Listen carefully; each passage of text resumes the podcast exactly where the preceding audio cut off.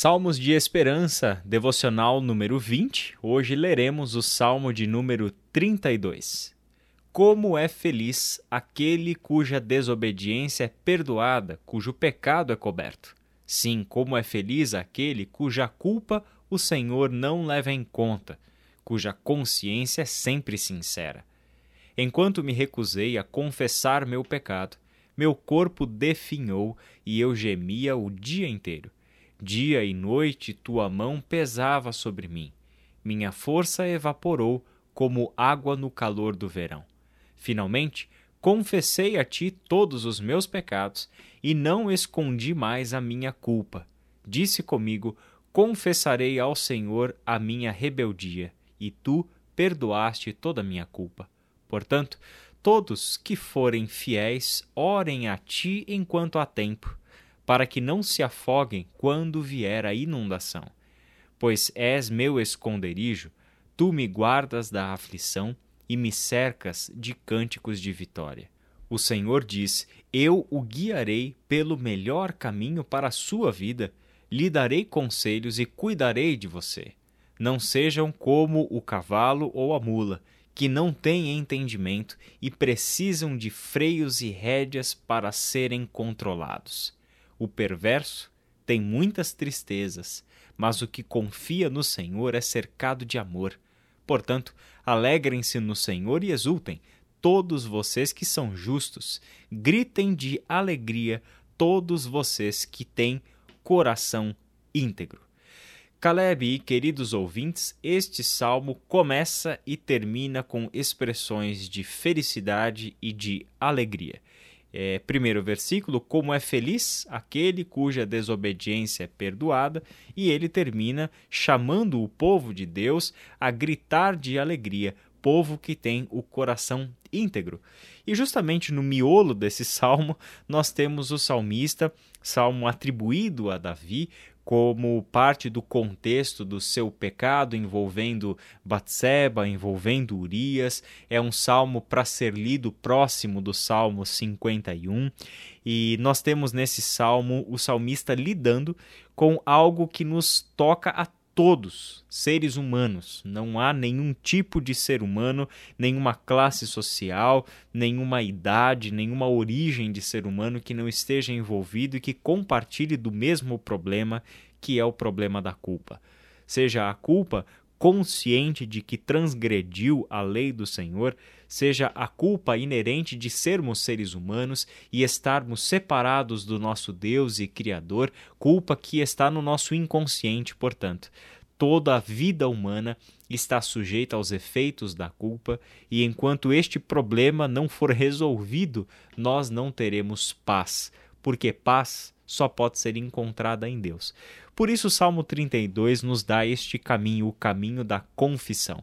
É um verdadeiro incentivo para a confissão ao fazer essa descrição de quais são os efeitos do pecado na nossa vida e o que vai acontecendo conosco até que nós decidamos confessar o nosso pecado e termos o nosso relacionamento com Deus restaurado. Israel, o Luiz Riscado certamente gostaria muito de falar desse salmo, né? É Porque é ele muito bem aponta a culpa como essa força que nos arrasta para uma vida de angústia, enfim, e seus desdobramentos, né?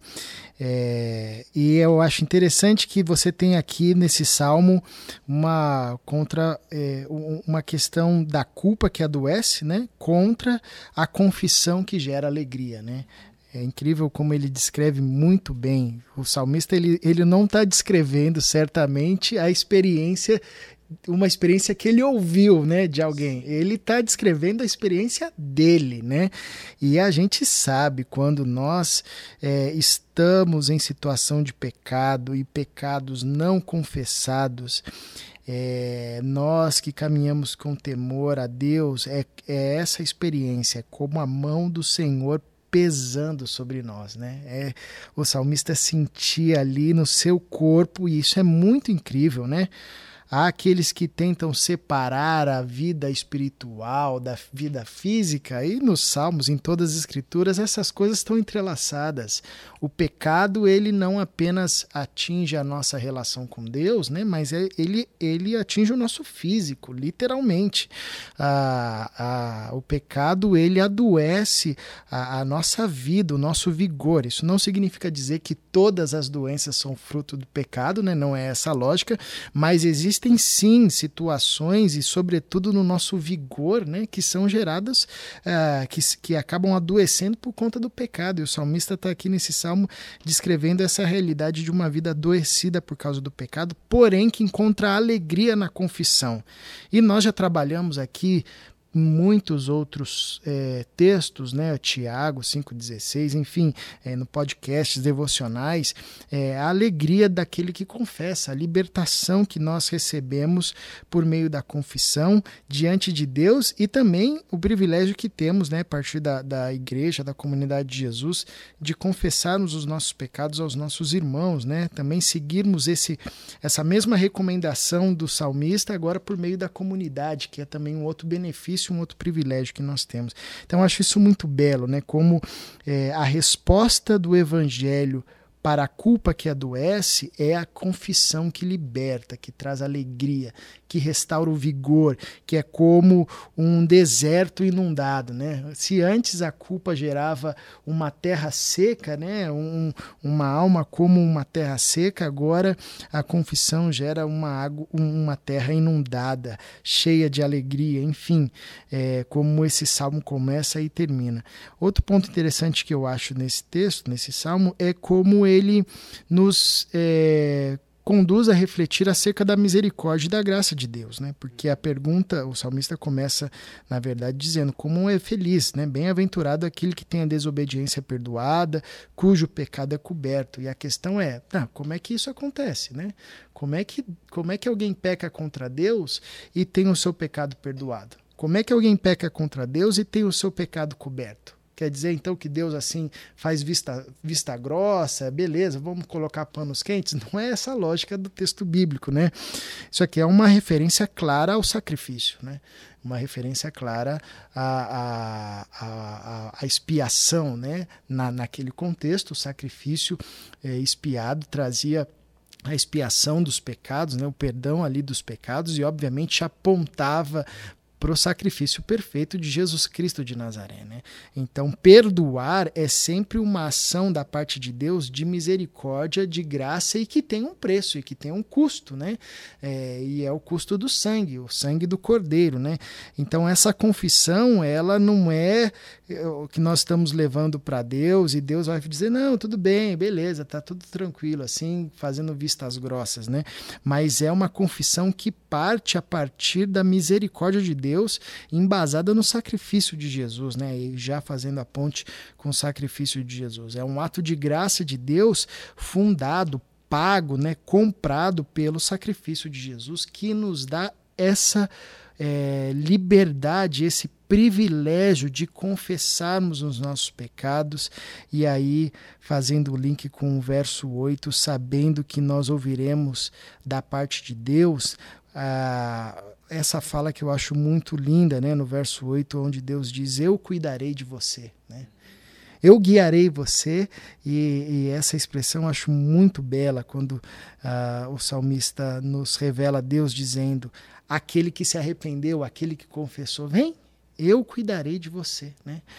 É tudo que nós, movidos, é, esmagados pela culpa, precisamos ouvir, né? Eu vou cuidar de você. Né?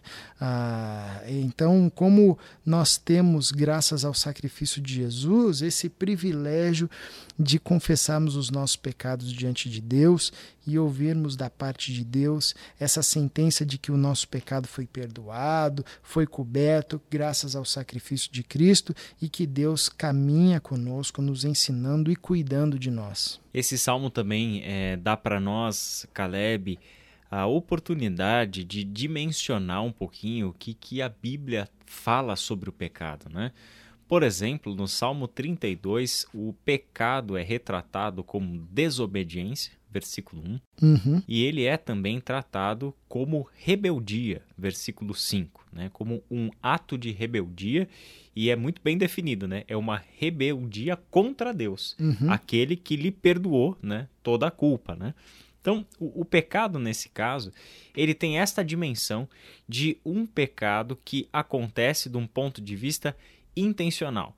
São pecados que ele tem consciência de que ele está pecando e de que está fazendo algo que não deveria fazer, e justamente por isso, né, é que ele sente o peso da culpa a ponto de sentir isso no seu corpo físico, né, nos seus ossos e etc, né?